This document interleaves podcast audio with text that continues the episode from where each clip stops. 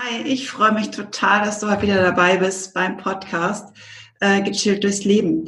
Und was wollen wir uns heute anschauen? Heute möchte ich gerne die verschiedenen Persönlichkeitseigenschaften auch bei Hochsensiblen erklären. Nämlich auch da gibt's wie bei allen auch einfach die verschiedensten Persönlichkeiten, die dahinter stecken. Also wir haben nicht nur eine Schublade, die wir uns stecken lassen können, sondern tatsächlich einfach mehrere, wenn wir das so ausdrücken wollen.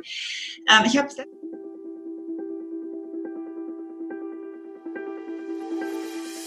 Hallo, schön, dass du jetzt hier bei mir bist und dir den Podcast gechillt durchs Leben anhörst. Hast du dann auch manchmal das Gefühl, du brauchst mehr Ruhe und Entspannung in deinem Leben? Hast du das Gefühl, du brauchst mehr Zeit für dich, Zeit für dich selbst zu finden? Hast du das Gefühl, total leer zu sein oder eher das Gefühl, du bist total voll? Hast du das Gefühl, dir selbst nicht gerecht zu werden? Fühlst du dich ausgebrannt? Mein Name ist Christiane Baumann, ich bin Mental- und Emotionscoach und meine Vision ist es, dir den Weg zur Selbstfürsorge im Alltag zu erleichtern. Ähm, ich habe es letzte Woche schon erklärt, ähm, Hochsensible sind nicht unbedingt immer schüchtern und ruhig. Also es gibt auch wirklich eben andere Persönlichkeitseigenschaften und trotzdem sind die, diese Menschen oder wir einfach hochsensibel. Also das hat damit überhaupt nichts zu tun. Und deswegen möchte ich das jetzt mal so ein bisschen an einem Beispiel äh, erklären, weil äh, ganz oft wird es eben nachgefragt, ja, das ist kann doch gar nicht sein, dass der oder die hochsensibel ist. Ist doch, passt da überhaupt gar nicht. Also ähm, ich denke, das haben schon ganz, ganz viele Hochsensible gehört, ähm, dass sie als nicht hochsensibel wahrgenommen werden, weil einfach die Hochsensibilität immer mit dem Ruhigen und mit dem Stillen assoziiert wird und dem ist einfach auch nicht so. Also ich bin selbst extrovertiert hochsensibel und ich bin in keinster Weise ruhig und still. Es gibt auch Phasen, wo ich das gerne bin, weil ich dann einfach weiß, okay, jetzt muss ich mich runterregulieren. Aber dazu kommen wir dann später noch. Wie ich es jetzt gerade schon angesprochen habe, also es gibt die extrovertiert Hochsensiblen, die haben, wir haben eben zwei Seiten in uns. Also wir haben einmal die extrovertierte Seite in uns. Das heißt, wir sind gerne unter Menschen, reden total gerne, reden auch viel. Wir zeigen uns gerne. Und da liegt eben genau die Kunst, ähm, auch die hochsensible Seite nicht ganz außer Acht zu lassen. Also ja, es kann natürlich passieren, ähm, dass es dann total zur Überforderung oder Überreizung kommt. Und ähm, dann sind wir total erschöpft und äh, werden quasi gezwungen, mal in die Ruhe zu gehen. Und extrovertiert Hochsensible tanzen wirklich jeden Tag einen Seiltanz. Also ich kann es wirklich nur unterschreiben, so ist es einfach. Und die hochsensible Seite braucht aber auch immer wieder mal eine Pause. Pause von diesen ganzen einfließenden Reizen, die wir so tagtäglich haben. Und da uns eben dieser Reizfilter nicht ganz so gut gegeben ist wie äh, nicht hochsensiblen, müssen wir da einfach ein bisschen mehr drauf achten. Ähm, dann gibt es auch noch die Scanner. Scanner können auch hochsensibel sein, müssen aber nicht. Und auch hier spielen wieder zwei Seiten eine Rolle. Also Scanner-Persönlichkeiten sind total vielseitig. Ich nehme jetzt mal nur ein Beispiel. Wer genauere Informationen möchte, kann sich gerne mal das Interview anschauen mit der Christina, das ich geführt habe von Just My Coach. Da haben wir total, ich glaube, eine Stunde drüber gesprochen, was Scanner-Persönlichkeiten ausmacht und was Scanner vor allen Dingen ähm, ja für Persönlichkeitseigenschaften oder was auch immer haben. Also schaut da gerne noch mal rein. Aber jetzt mache ich mal kurz und versuche es zu erklären in meinen Worten. Scanner möchten gern alles machen. Das heißt, sie sind total schnell gelangweilt, ähm, wirken für viele oft nicht beständig und können oft viele Sachen auf einmal machen. Also sie sind auch vor allen Dingen so viel interessiert und haben auch wahnsinnig viele Talente. Und da kann halt auch hinzukommen, dass eine hochsensible Seite in dir schlägt. Und das ist dann auch wieder so wie bei den extrovertiert Hochsensiblen, dass einfach die Überforderung, Überreizung des Nervensystems kommen kann und äh, uns quasi in die Knie bittet und einfach mal um Pause ruft, quasi ruft, ja. Und genauso ist es eben auch bei den extrovertiert Hochsensiblen.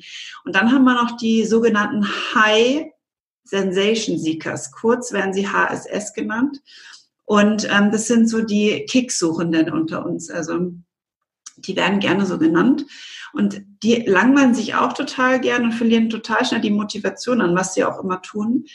Und ähm, wenn sie keine aktive Handlung irgendwie vollziehen können, dann ist es auch für die wieder blanke Horror. Also die werden auch total oft mit ADHS in Verbindung gebracht, weil sie halt immer irgendwie in Action sind. Aber hier ist eine ganz klare Abgrenzung, genau. Ähm, aber auch die haben eben diese hochsensible Seite an sich. Und die müssen sich oder sollten sich auch immer mal wieder Pausen der Erholung gönnen, um einfach nicht in diese Überforderung, Überreizung zu kommen. Und ähm, das Fiese an der Geschichte ist, dass die meisten High Sensation Seeker überhaupt nicht erkennen, dass sie äh, hochsensibel sind. Und ähm, die landen tatsächlich ganz, ganz oft im Burnout dann.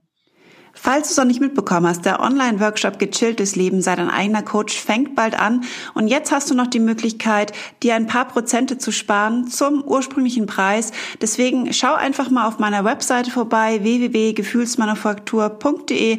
Da erhältst du natürlich weitaus mehr Informationen, als ich dir sie jetzt in dieser knappen Zeit geben kann.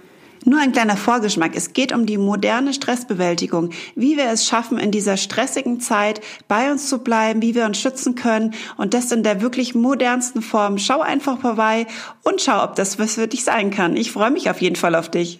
So, und jetzt komme ich natürlich zu denen, die ja ganz eindeutig ähm, immer in der Gesellschaft als die Hochsensiblen äh, in Verbindung gebracht werden, nämlich die introvertiert Hochsensiblen über diese Eigenschaften, die die introvertiert Hochsensiblen haben, wird oft so generalisiert. Also das macht genau die Hochsensiblen aus. Und da werden die nur, da werden die einsortiert. Und natürlich ist es so, dass die den größten Teil der Hochsensibel, äh, hochsensiblen Menschen einnehmen, aber eben nicht den kompletten Teil. Also deswegen sollte man das wirklich auch nicht außer Acht lassen, dass es eben auch noch andere Hochsensible gibt, die nicht in diese Schiene, in diese Schublade mit reinpassen. Und ähm, introvertiert Hochsensible haben oft nicht die Schwierigkeit, bei sich zu bleiben. Das machen sie sowieso sehr gerne und können sie recht gut. Schon von Haus aus ähm, zieht sie es eher dahin, für sich zu sein, in Ruhe zu sein. Und von daher können sie sich schon äh, von Natur aus, sage ich jetzt mal, ganz gut schützen vor dieser Überreizung. Ähm, was aber nicht heißt, dass die nicht auch ihre Themen haben. Ja, also die haben dann eher andere Themen wie soziale Interaktionen. Das strengt sie zum Beispiel an. Oder ähm, ja, wenn sie einfach viel im Außen sein müssen, wenn sie irgendwelche Vorträge halten. Das ist wahnsinnig anstrengend für solche Menschen. Und ähm, die schöpfen vor allen Dingen dann wirklich die Kraft, im Allein mit sich selbst zu sein, in Ruhe zu sein. Und ähm, aber die haben klaren Vorteil, die kommen nicht so schnell in Burnout, aber haben sicher auch ihre Herausforderungen zu meistern, in welcher Art auch immer. Ja, also ich denke, das haben wir alle irgendwo. Und trotzdem ist es immer wichtig, so zu schauen, okay, inwieweit kann ich mich aus dem, sagen wir mal, Fenster lehnen und wie weit muss ich mich doch wieder schützen? Und da ist so die, die Kurve, die man irgendwann für sich erkennen sollte, dass man eben nicht in dieser Überreizung, Überforderung immer gleich landet, weil das wahnsinnig anstrengend ist, da wieder rauszukommen. Deswegen finde ich es immer total super, so präventiv zu arbeiten und einfach vorher schon einzugreifen. Und ähm, Natürlich könnte ich jetzt noch zig weitere Persönlichkeitseigenschaften auflisten, mache ich aber nicht, weil ich denke, das sind jetzt so die, die größten, die, die ähm, damit reinfallen. Und mit Sicherheit gibt es den einen oder anderen, dem noch was anderes dazu einfällt. Könnt ihr auch gerne mal in die Kommentare schreiben, bin ich sehr neugierig. Und auf jeden Fall denke ich, hast du jetzt so einen kleinen Einblick bekommen, was so die Persönlichkeitseigenschaften eines Hochsensiblen sein können. Und auch so ein bisschen diese Hochsensibilität ein bisschen weiter zu machen und nicht nur so eng zu schnüren, wie sie eben oft definiert wird. Nächste Woche werde ich dann nochmal eher auf die extrovertiert Hochsensiblen eingehen, nämlich genau das auch meine Zielgruppe ist, auf die ich mich konzentriere, weil die einfach oft auch gar nicht spüren, dass sie hochsensibel sind. Die wissen oft noch gar nicht, dass sie ähm, auf sich so Acht geben sollten. Und meistens ist es dann, ähm, dass sie dann irgendwann in so eine Erschöpfungsfalle kommen und dann mal anfangen nachzudenken, okay, wie konnte denn das jetzt passieren? Ja, wie, wie bin ich dann da hingekommen? Und ähm, dann kommen sie vielleicht manchmal auf diese Schiene, hochsensibel zu sein. Das ist nicht immer so, wenn wir in die Erschöpfungsfalle fallen, ähm, dass ich gleich hochsensibel sein muss. Nein, so ist es nicht. Also da gibt es natürlich andere Parameter, die ich aber in der ersten Folge am zweiten, dritten gemacht habe. Da könnt ihr gerne noch mal reinschauen, wenn es äh, oder wenn es dich interessiert, kannst du da gerne noch mal reinschauen. Ähm, ich selbst zum Beispiel wusste auch ganz lange nicht, dass ich extrovertiert hochsensibel bin. Ähm, für mich war das auch genauso ähm, diese hochsensible Ader eher so dieses ruhige, stille, zurückgezogene, wo ich mich überhaupt nicht dazu zähle. Und deswegen war Hochsensibilität für mich lange überhaupt gar kein Thema und habe auch überhaupt nicht dran gedacht, dass ich das irgendwie sein könnte. Und ähm, erst als ich dann wirklich in die Depression gefallen bin und viele Jahre später, eigentlich durch meine Kinder, weil die auch hochsensibel sind, ähm, bin ich hellhörig geworden, habe geguckt, okay, vielleicht sollte ich bei mir auch mal schauen, vielleicht habe ich da auch so eine Hochsensibilität. Und tatsächlich ist es so, seitdem ich mich da schon mit beschäftige, schon eine ganze Zeit lang, ist es mir immer mehr wie Schupp von den Augen gefallen. Also es war einfach so klar. Äh, und auch wenn ich mit meiner Mutter spreche, was die so erzählt aus meiner Kindheit, ähm, wird einfach total viel klar. Und es, seit ich das weiß, es ist so viel einfacher, damit umzugehen und mich entsprechend zu schützen.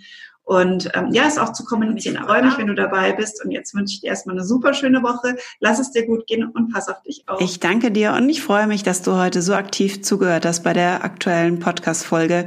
Und ähm, ja, wenn ich dich um eines bitten dürfte, würde ich mich wahnsinnig freuen, wenn du mir ein Feedback da lässt, wo auch immer du möchtest, entweder auf meiner Homepage www.gefühlsmanufaktur.de oder aber auch auf Spotify, YouTube, ähm, Apple Podcast, IGTV Podcast, Upspeak App.